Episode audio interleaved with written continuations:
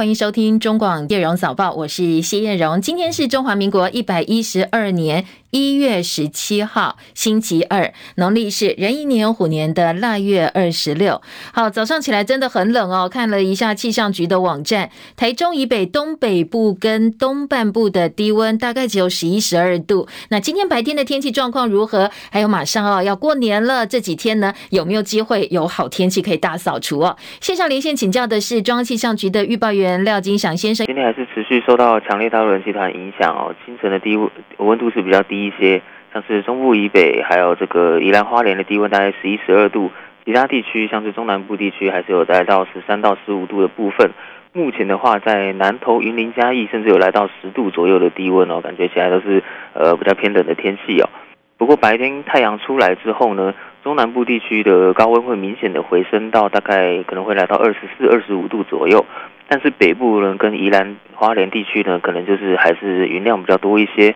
高温大概回升到十五到十七度左右，所以还是比较偏向是多云，然后会飘一点小雨的天气。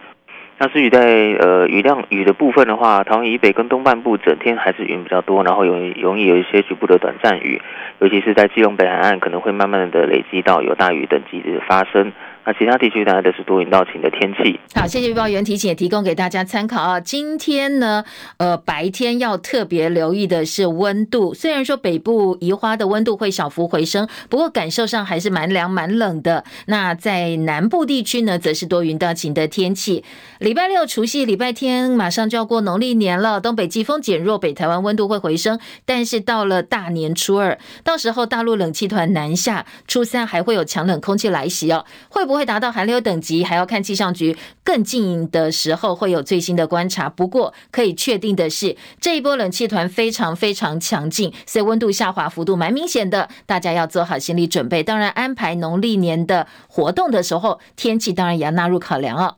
再来关心的是今天清晨的司法焦点，立委苏振清、前立委徐永明等人，因为涉嫌收受泰流前董座李恒龙的汇款，一审被北院判重刑，居中牵线担任白手道的前客世知管理顾问公司总经理郭克明，他不止被判刑，后来又被查出涉嫌向政治受难者的遗族宣称说可以游说去帮他们游说民代修法，但是拿钱不办事，所以去年被搜索。约谈了，检调追查发现，郭克明另外涉嫌收受厂商费用，宣称说我可以帮忙游说立委取得标案，另外还接受厂商请托，请立委帮忙，同样是拿钱不办事，总共向三家厂商拿了数百万元，涉犯诈欺罪。台北地检署昨天再度指挥调查局北基站七路同步搜索，而且约谈了郭克明立委廖国栋时的助理丁富华，还有曾经担任蓝绿立委办公室主任。汪丽琴还有厂商的人员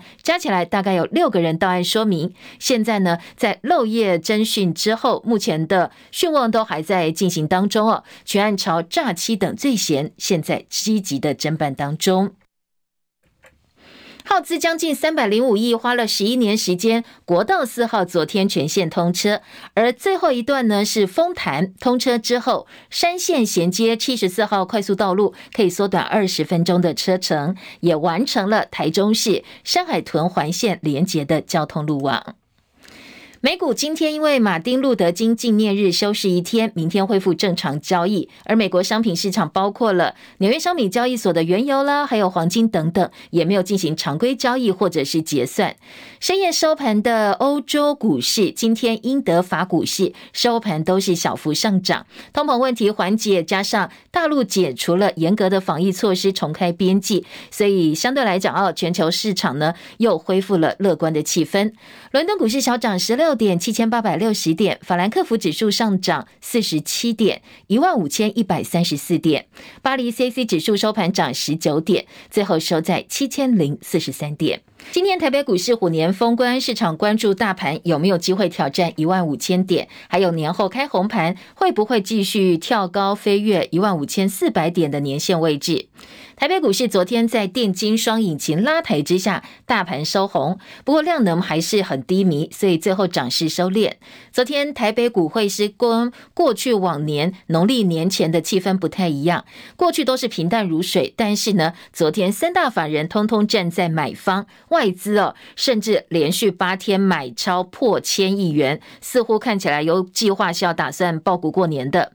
昨天台北股市加权股价指数涨一百零二点八八点，收在一万四千九百二十七点零一点，继续写下一个半月来的新高，朝一万五千点的一万五千点大关迈进。而虎年封关能不能够收红？加上过去封关日因为高达八成的收红的几率，所以今天整个市场的气氛呢是既期待又怕受伤害。张佳琪的报道。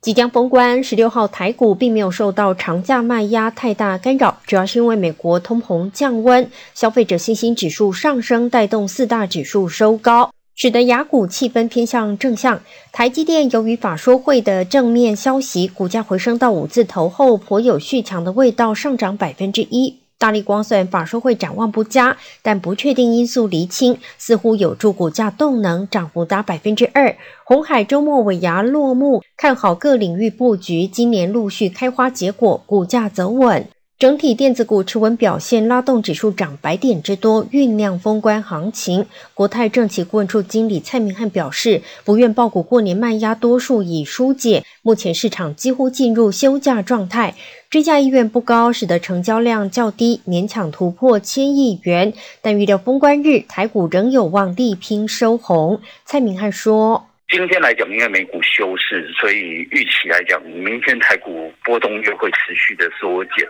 照理说，小幅收红的几率仍然相对比较高，可是这个区区间不大。台股休市期间，美股有许多重量级企业财报出炉，会牵动年后行情，使得投资人今年较不愿意报股过年。不过，蔡明汉认为，目前基本面不管是财报或经济数据的弱势，陆续已经在股价上提前反映。适度维持一定的水位，大约五成的比重，爆股过年有其必要。标的则是电子、非电子均衡布局，迎接年后的行情。中广记者张佳琪台北报道。台币昨天也劲扬哦，劲扬了一点一九角，收在三十点二六八兑换一美元，四个多月来的新高。台币是后天封关。另外，中国大陆呢，国家统计局在今天早上十点钟要发布最新的人口数据，预料会宣布中国从二零二二年开始出现人口负成长，比官方预测提早九年的时间，而比联合国预测则是提前了十年的时间。美国的华裔人口专家说，人口成长的拐点将会是中国大陆社会经济跟世界地缘政治、地缘经济的重要拐点。本周在瑞士的达沃斯举行了世界经济论坛，这次论坛主题会围绕在世界经济地雷区到底是有哪些主题哦。彭博新闻周刊的分析说，二零二三年经济的三大起火点分别是。能源、晶片跟台湾，那前两者很容易理解。让欧美领袖更担心的是，还有新冷战的下一个前线——台湾。一旦如果真的台海开战的话，冷战会变热战。除了直接冲突，台海僵局也对全球经济层面带来了风险。作为全球最大晶片制造商台积电的所在地，台湾对全球各个供应链都占有一席之地。如果台海局势即便没有升级为热战，光是中国封锁台湾，就可能会引起相当巨大的骨牌效应。美国财长耶伦明天会到瑞士的苏黎世，跟中共副总理刘鹤面对面会谈，为兑现去年拜习会两国承诺，致力缓和关系紧张的一部分。耶伦跟刘鹤会谈之后，要前往非洲三国访问。阻止中共霸权扩大，日本跟印度战机首度在茨城县空中联合训练十一天，印度也成为继美国、澳洲、英国跟德国之后第五个在日本境内跟日本举行空中联训的国家。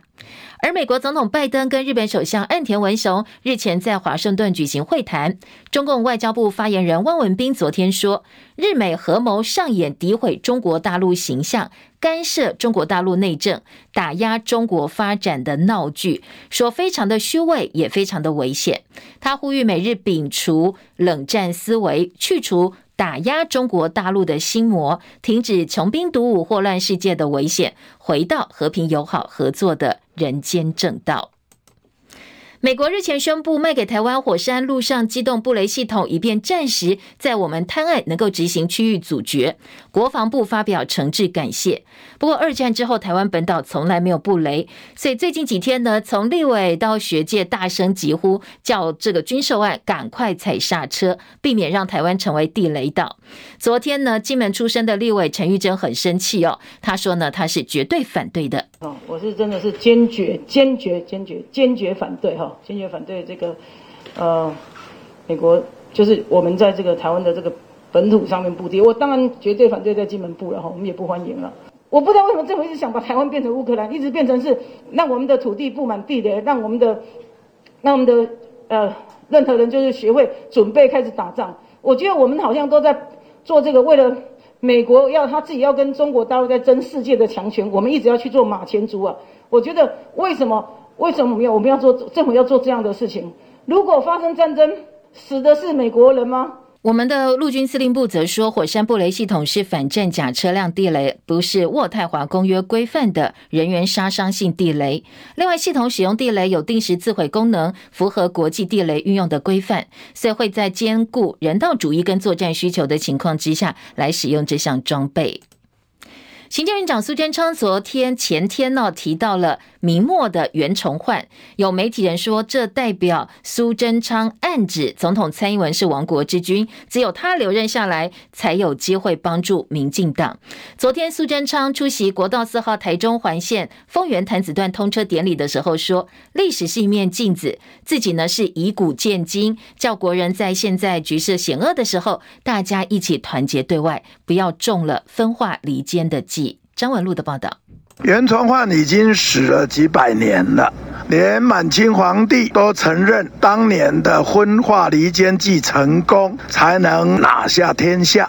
历史是一面镜子，我以古鉴今，呼吁国人同胞在当今局势险恶的时候，大家一起团结对外，不要再中了分化离间计。而再次上当。对于美丽岛电子报董事长吴子嘉形容苏贞昌至今还在做困兽之斗。对照苏奎近来动作频频，天天视察地方行程，是否还意图留任，甚至累积能量力搏二零二四？对此，苏贞昌则回应：行政院长的责任就是护国为民，不能打烊，一刻也不能休息，一分钟也不能怠慢。强调，行政院长最重要的职责是忍住辛苦，顶住责骂，一时的闲言碎语都不重要，民调起起伏伏也不必放在心上，国家如何前进才最重要。中广记者张博仲台北报道。好，最近民进党抓战犯，多次把炮口呢指向党内被指为是民进党新五大寇，网友戏称是“监委吴郭瑜”的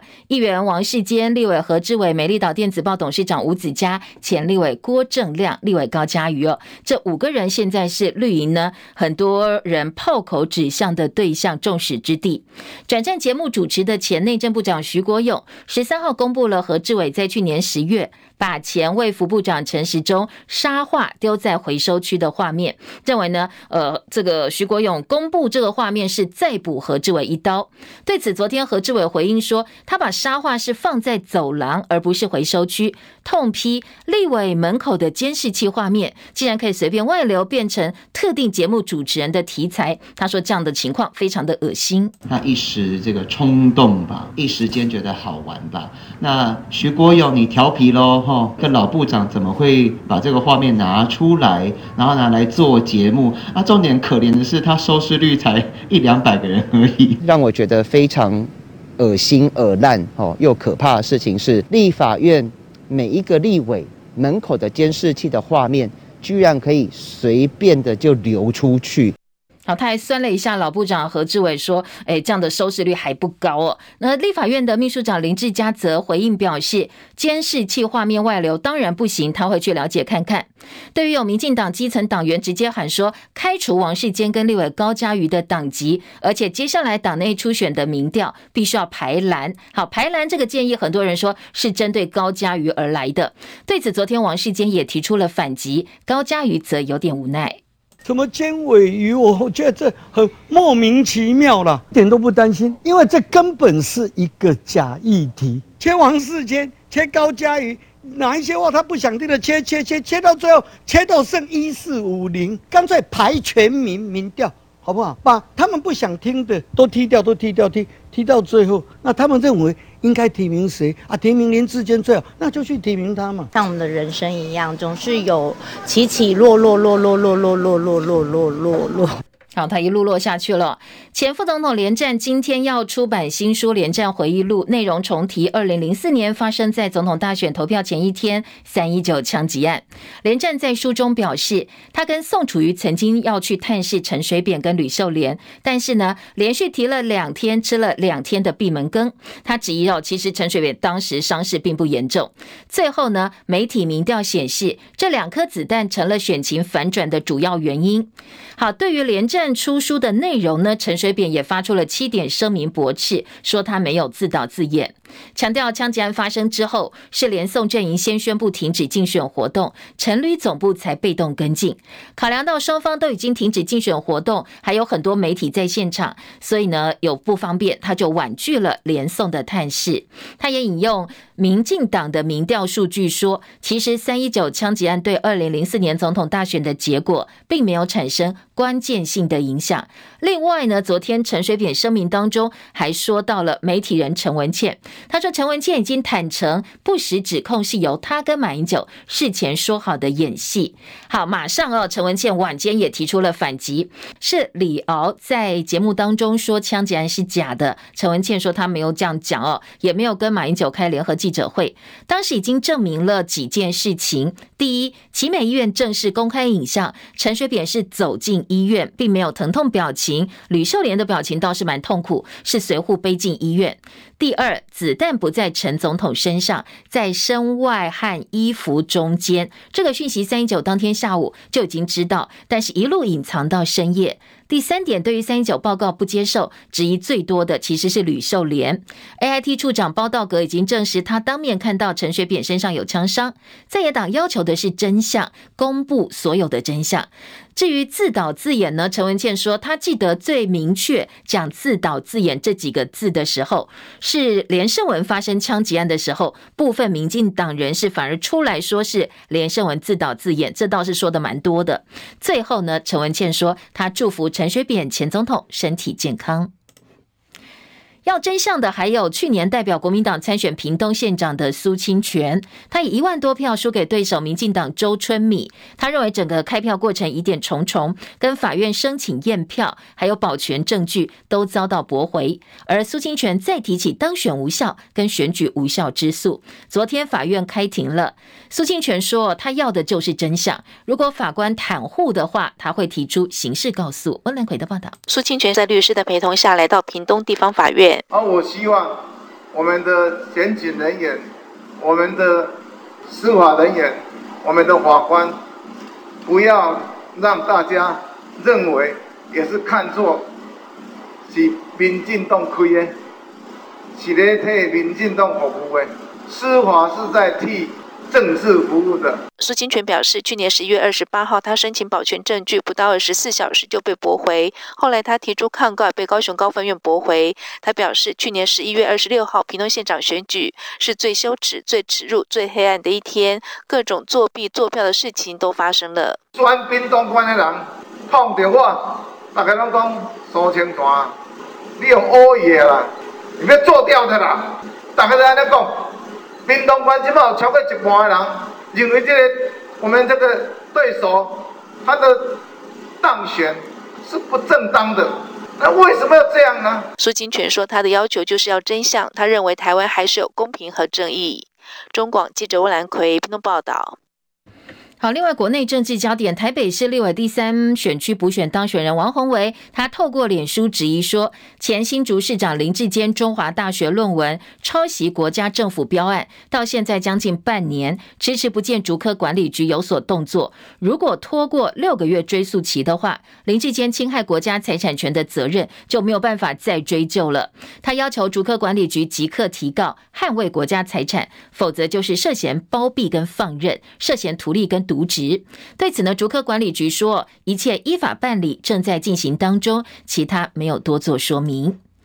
激进党台南市议员李宗麟先前爆料说，有一款中国大陆制的螺蛳粉，包装上印着“你是中国人，我也是中国人，四舍五入一下，你就是我的人”这样一个标语，有浓厚的统战意味。对此，经济部国贸局昨天晚间发出新闻稿说，现在我们没有开放中国大陆制的螺蛳粉食品进口，坊间出现的螺蛳粉的贩售涉及违反进出口等相关的法令，所以要求所有的实体通路还有电商平台，通通都要依法下架。海关也会加强稽查，追查这些不口径不法的进口来源。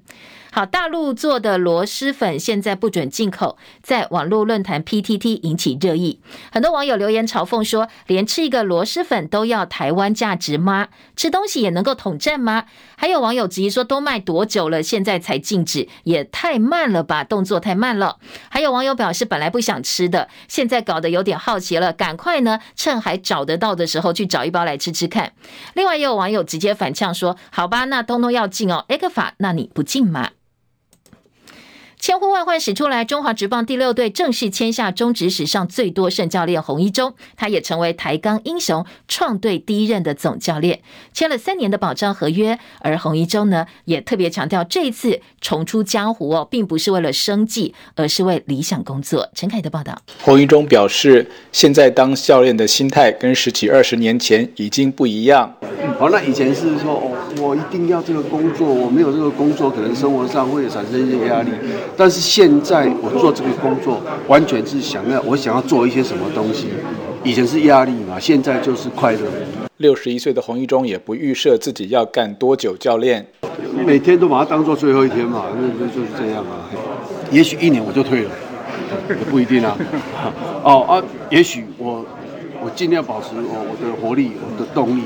那能够带多久就带多久啊。真的不行退了，年轻很多好教练的。台钢雄鹰领队刘东阳表示，之前也讨论过聘请外籍总教练，但是跟洪一中沟通以后，认为双方理念一致，目前至少是三年保障合约。而台钢集团会长谢玉明表示，雄鹰虽然是新球队，但有雄心壮志。我们更希望呢，三年就能够打进季后赛，五年能够夺得冠军。洪英中则说，他的第一要务是把球迷带进球场，也要教导球员保持平常心，控制场上情绪。中广记者陈凯在台北报道。好，今天的国际焦点呢？乌克兰官员表示，来自白俄罗斯方面威胁日益增加，同时乌克兰军人已经抵达美国，要学习操作爱国者防空飞弹系统。戚海伦的报道。美国陆军基地宣布，乌克兰军人已经抵达奥克拉荷马州的希尔堡，开始训练操作爱国者防空飞弹系统。陆军基地声明中说，教导美国、盟国和伙伴国家的教官将训练乌克兰军人，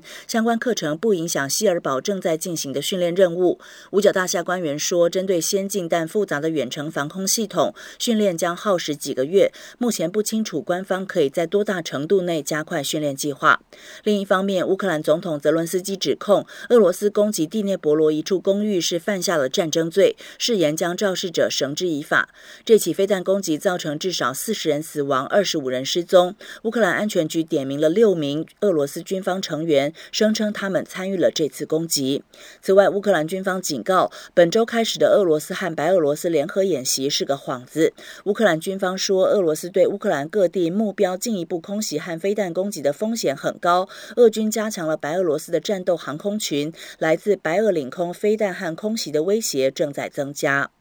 记者戚海伦报道。好，现在多达四万多名俄罗斯罪犯为了重获自由，自愿到乌克兰作战。最近，俄罗斯有一个杀害八十三名女性的血腥连环杀手，他的代号叫“狼人”。他跟俄国政府喊话说，希望普廷能够让他到乌克兰前线作战。而到目前为止哦，克里姆林宫还没有做出正式的回应。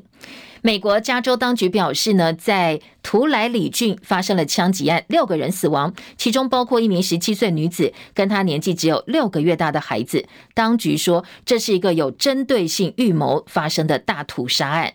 日本政府先前拍板，福岛第一核电厂含氚废水春夏天会排放到大海，引起国际关注。国际原子原子能总署 IAEA 调查团昨天已经到日本去，要针对安全议题来做追踪哦。原德会说，在日本。正式排放废水之前，必须要公布含川废水排放的完整报告。另外，最新的全球十大热门下载 APP 排行出来了，TikTok 连续三年夺冠，脸书掉到第八名。中广早报新闻。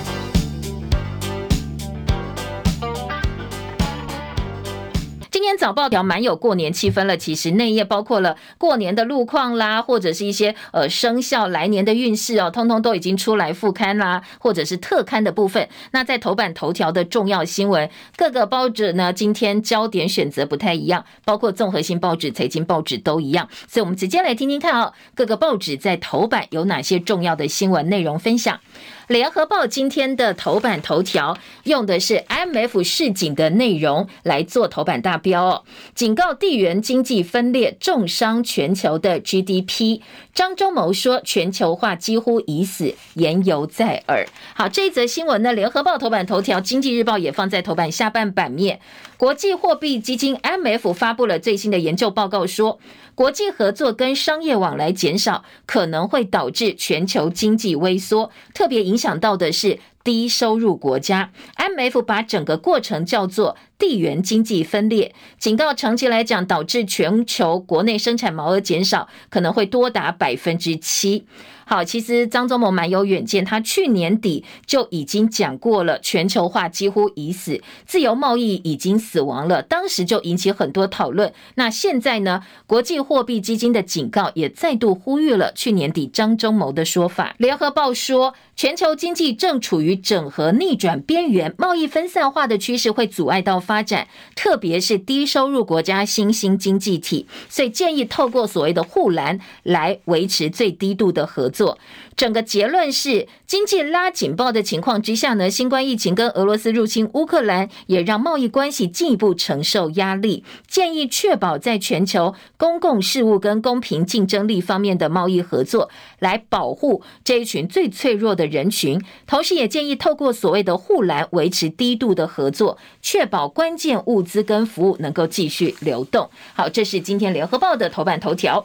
旺报》今天头版头把焦点放在中国大陆的经济哦，大陆内需促成长，专家估计今年的 GDP 百分之五以上。法国亚太区首席经济学家说，解封经济迎曙光。中国大陆部分呢，今天《旺报》透露出来的好消息是说，哎，接下来可能二月份就会全面开始复苏了。我们来对照一下哦。MF 担心地缘经济分裂，全球 GDP 可能会下降百分之七，而部分国家甚至会高达百分之十二的情况之下，旺报告诉你说，大陆方面二月份开始在解封之后呢，经济就会慢慢复苏。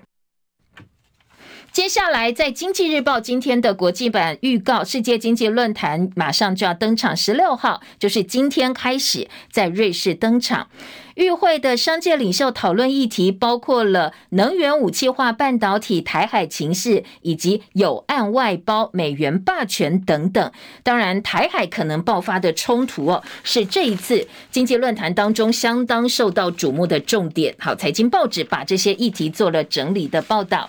继续来听《联合报》今天的头版二题，也是《中国时报》今天的头版中间版面，告诉大家，在疫情慢慢降温，或者是说，哎，全球普遍性与病毒共存的情况之下，很多的防疫措施要慢慢退场了。大家比较呃习惯了或者关心的戴口罩，现在呢可能也要开始解禁了。联合报头版二题说，春节之后朝向室内免戴口罩，可能会表列一些呃特别的场合，包括医院等等还是要戴，但是除了表列之外的地方就可以把口罩拿下来了。今天的中国时报这一则新闻也在头版中间版面看到，中时说第三波疫情高峰已经过了，指挥中心年后启动新冠降级，春节之后室内口罩禁令要松绑，而今天在呃中时的图文小标叫大家再。再忍一下下，口罩就可以不必戴了。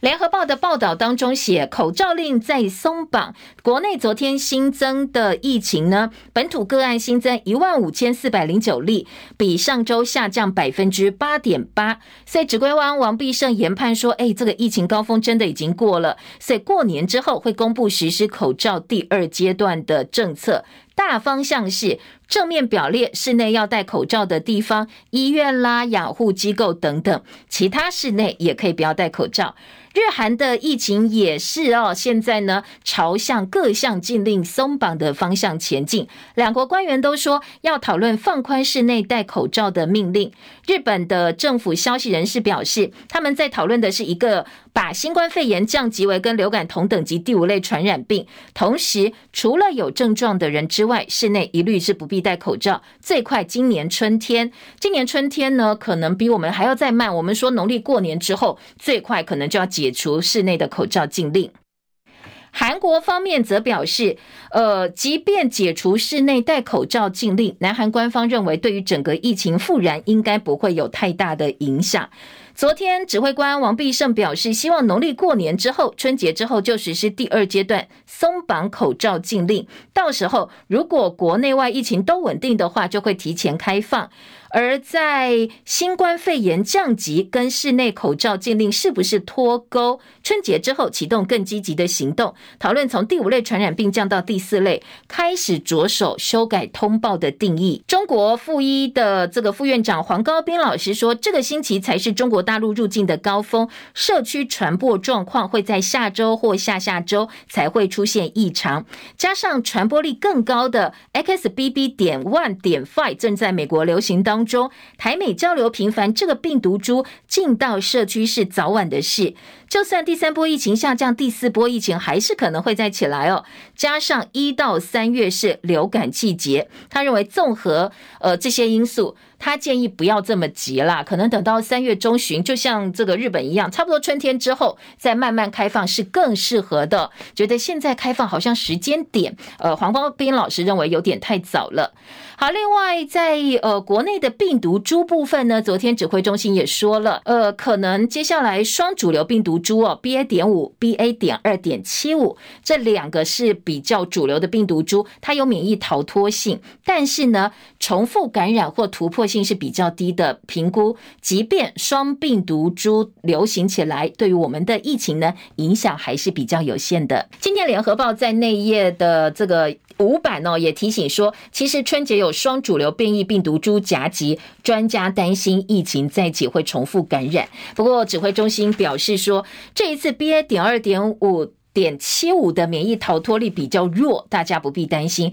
而另外还有一派医生说，虽然哦病毒株在国际流行一段时间，现在国内开始有点慢，但是也代表着台湾整体疫情会拖延的比较久。专家建议孩童跟脆弱族群还是要继续打疫苗，如果是高风险族群的话。不过美国食品药物管理局 FDA 跟联邦疾病管制中心 CDC 先前都警告说，辉瑞 BNT 的次世代、次世代的双价疫苗，可能跟六十五岁以上长辈中风有关系，所以担心打疫苗会不会有其他不好的影响。昨天指挥中心的说法是，王必胜说，专家会议讨论之后已经搜集很多意见，未来我们还是不排除要买这个次世代 BNT 的次世代，所以会继续监测美国后续个案的发展，到底打这些次世代疫苗跟长辈中风有没有关系，可能需要更多的数据才知道。好，这是联合报今天的报道啊，提供大家做参考。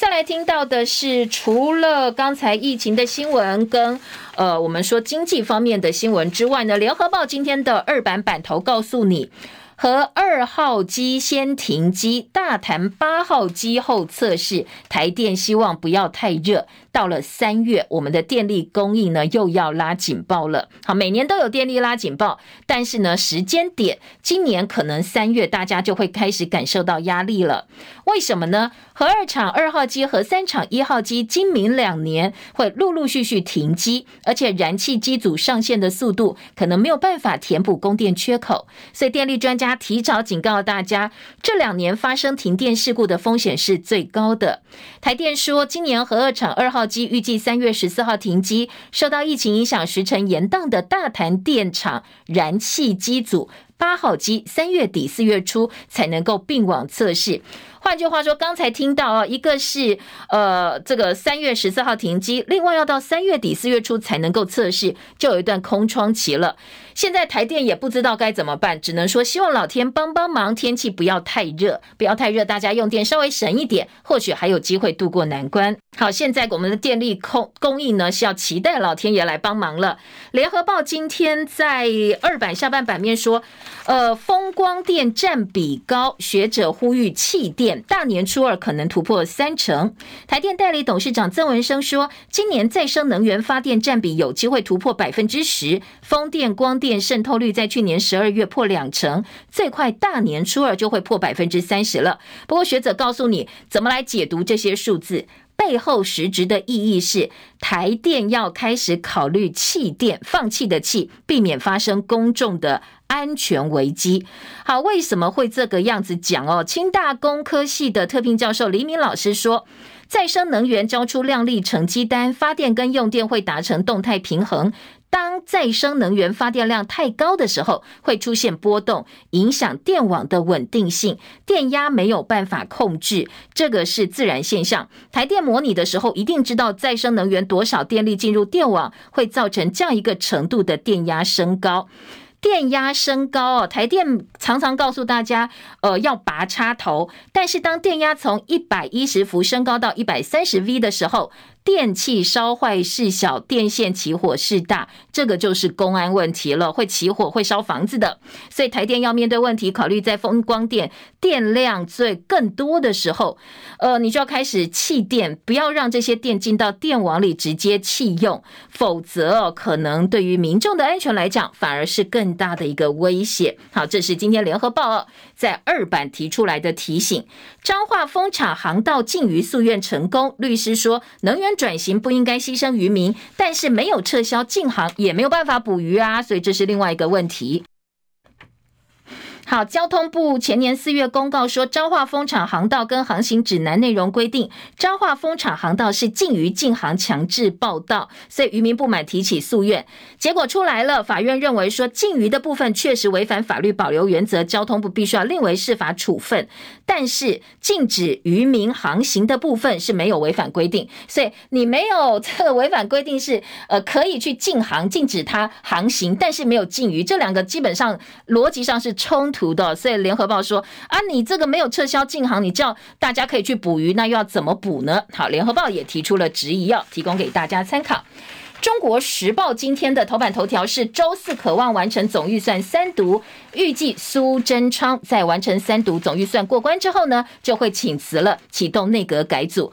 但是大家想要等六千块，今天中国时报说，哎，这个过年前真的领不到了，不要再想了。特别条例复委，但是时程上过年是领不到的，过年前领不到了。今天中国时报说，在朝野的部分呢，昨天达成了共识，针对普发六千块钱税收超征的全民共享法案，审议时程本来有旗舰，因为在野党说，你通通都叫我们签哦，拿一个大帽子，说呃大家都在等这笔六千块，所以通通赶快过。关吧，其实很多条文哦都是空白授权，形同绑架全民发现金。我授权给你，行政院接下来用都不必接受监督了。所以在野党觉得这样不行哦，开始呢就产生了一些不同的意见。立法院长游锡堃昨天召开党朝野党团协商之后，总算达成了共识，把行政院版本跟国民党团版本的全民共享特别条例草案通通付委审查。朝野同意中央政府总预算后天院会进行处理，同时进行保留部分的表决，完成三读。那在夹带私货部分呢？现在通通要付委审查，等新会期可能二月底就会发钱了。好，苏奎最近勤跑摊，很多人说，哎，困兽之斗，或者是说，哎，是不是想要更上一层楼，要挑战总统大位？今天在中国时报啊，也做了呃相关的报道。再来听到的是在内页新闻，中时今天的二版，赖世宝痛批在台湾布雷是祸害子孙，火山布雷议题延烧，金门立委陈玉珍连喊五次坚决反对。呃，资深媒体人赵少康则说，民进党已经从无雷家园现在变成地雷家园了。赵少康表示，蔡英文想让年轻人当拆弹少年团吗？前总统陈水扁执政的时候，曾经签署反地雷同意书。蔡英文当行政院副院长的时候，更通过杀伤性地雷管制条例。台湾花了四十六亿七年多，好不容易把金门马祖地雷清完，现在你再花五十五元、五十五亿元去买新的地雷回来，从无雷家园变成地雷家园了。记者吕兆龙特稿说：“我们汉光兵推从来没有在用地雷的，为什么要相信美国呢？”李喜明滩头阻敌神器用的是货柜。鸡爪石还有重型的机械，我们每年汉光演习，不管是实兵或者是电脑兵推，在滩岸决战这个阶段，从来没有出现过地雷这个选项。而战后又容易造成无辜平民伤亡，又是一种很古老无效的杀伤性武器，而且陆上布雷你必须用在台湾本岛。很多人听到说美国要卖给我们火山布雷系统，就直接跳脚就反对，原因就是在这里哦。今天呢，《中国时报》资深记者吕昭龙也用特稿告诉你，其实我们在兵推演习的部分，不管是呃这个兵棋推演或实兵演习，我们从来没有考虑过地雷一个选项，但是现在一下子要花这么多的钱去买地雷，把地雷给买回来了。而《中国时报》今天的头版二题是屏东县府进军参叙变调。两名将校涉嫌性骚扰被调职，陆军八军团昨天道歉。周春米强调，他会保护力挺这些被骚扰的女同仁。自由时报头版头条再来批高虹安，自由真的很喜欢高虹安了。每次呢，只要有高虹安的新闻，哎，肯定哦，大概非常高的几率放在头版。自由时报今天头版头条是。高虹安的行政处长丢官了，因为呢，他是有夫之有妇之夫，结果在街头强吻人妻，带回宿舍过夜。所以今天的自由时报说，高虹安上任没有满月，他的各个小内阁阁员就出了状况，所以以此呢放在了头版头条大标。跟新竹市长高虹安同时就任的新竹市府行政处长谢伯鸿被周刊拍到跟民众党党部的党工人妻林怡萱在街头热吻，甚至在就任没几天带回市府提供的职务官舍过夜。而谢伯宏说，周刊报道内容他犯错就是犯错，没有更多的回应跟说法，所以第一时间向高虹安跟民众党党主席柯文哲说明，提出了辞呈获准。他常常在脸书跟太太晒恩爱，所以呢，这么高调在外面又跟这个别人的人妻呢热吻，这样一个画面引起非常多的讨论呢。为什么要跟柯文哲报告？因为呢，今天的报纸都说他其实是柯文哲相当重要的、过去非常倚重的幕僚。那当然可能是柯文哲介绍给高虹安的嘛，哦，所以就跟柯文哲做了一下报告。自由时报今天头版中间版面，网站金建兜售我国情资，时机哦，开价十五万美金，调查局已经掌握了。我国重要的情报资料竟然被公开兜售，有不明人士呢在境外网站发文说，开价十五万美金换算台币四百五十四万，我就卖给你台湾情报机关的机密档案，总资料多达十 G，甚至引起我们情报官员的高度关注。到底这个档案给你的机密资料是真的是假的？不知道。不过有人这样子兜售。好，今天的自由时报放在头版的中间版面，当然内页新闻也有一些配合的报道。好，再来听到的是自由头版中间照片是连接台中都会区环状路网国道四号丰原潭子段通车。酒驾累犯去年十月才出狱，光头男拒拦查，在台中市撞死两个人逃逸。这是昨天早报新闻一大早告诉大家的车祸。说呢，四十九岁的光头男子他在台中市的东区逆向开车，警察要拦查他，他不服，反而赶快逃跑。逃跑沿路上呢，就撞了连撞了两辆机车，造成了。二死一伤，而这个一查发现，哎呀，这个就是酒驾累犯，过去曾经多次酒驾，去年十月才出狱。那你看现在又造成了别人的家破人亡了。好，这是自由时报今天的头版。内页新闻呢？自由今天的二版告诉你的是疫情哦，春节入境高峰逼近，BA. 点五、BA. 点二点七五变成双主流，还要提醒哦，免疫负债的问题慢慢出来了。什么叫免疫负债？就是呃，在疫情期间大家防疫做得很好啊，所以戴口罩、勤洗手、消毒，很多本来季节性该出来的一些传染病就被压下来了，反而大家都没有免疫力，所以现在女婴感染肠病毒死亡两年来第一例已经出现。提醒哦，还有三十多岁男性感染克沙奇 A2 型的重症，肠病毒拉肚子就医人数上升，加上年末南来北往，哎，这个身体真的要特别注意哦，疫情的状况。再来提醒的是，呃，今天的政治焦点，我们赶快来听听看哦。今天的联合报内页三版说赖清德，好，这个马上呢是要来挑战二零二四总统大位的赖清德，现任民进党的党主席。他说务实台独，外国媒体说他过去向来自诩是务实台独工作者，但是在国外媒体英国金融时报报道，距离总统大选还有一年时间。务实台独这样一个身份跟立场，可能对于赖清德来讲哦，会呃这个是很大的负债，因为呢已经造成了伤害，美国很难对他放心，大陆方面就不必讲了。赖阵营说，赖清德现在正在进化当中，但是呢，大陆学者认为，呃，美国很难对他提出信任，他的台独立场根深蒂固，老共恐怕也没办法相信他。他正在要重建国际形象，消除美方的担忧，可能呢就是走。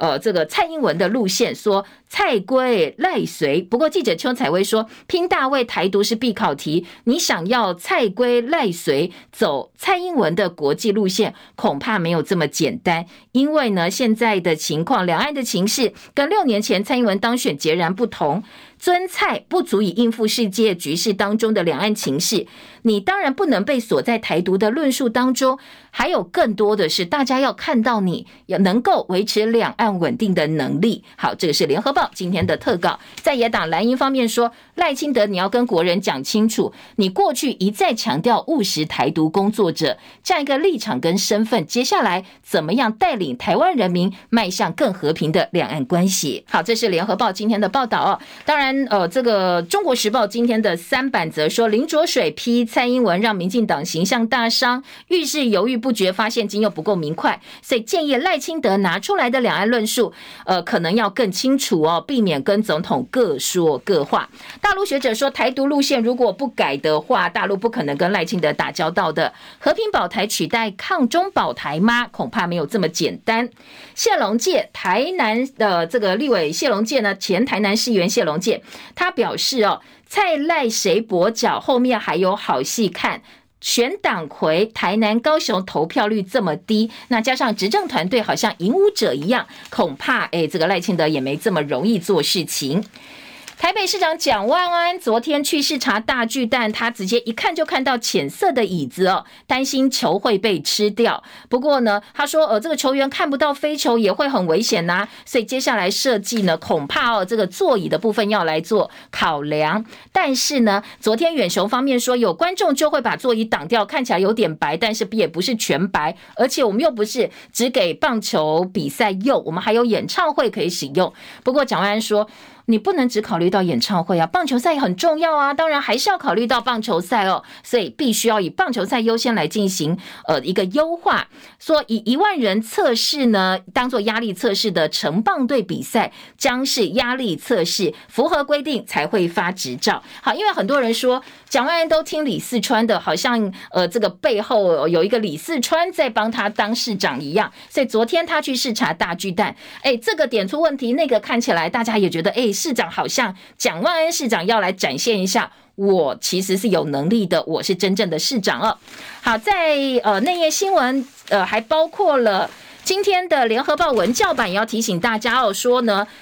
重补修两样情，教师当人很难拿捏。有高中还专门出难题，靠着叫小朋友去重修补修，然后收钱赚钱。也有人担心怕当掉太多的学生，所以段考都考得很简单，从练习卷来出题。好，这个是学期马上高中职的期末考。老师的出考卷的难易，要当学生还是要为难学生？今天的联合报在文教版有一些讨论。高中生说，其实刁钻的问题太刁钻了，对于小朋友来讲没有鉴别度啊，其实也没有帮助哦，并不是教育的本意。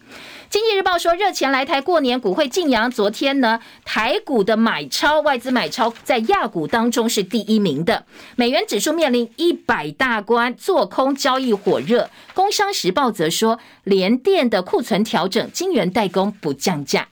以上是今天叶咏早报新闻重点，谢谢大家收看收听，也祝福您今天美好顺心哦。明天同一时间再会，拜拜喽。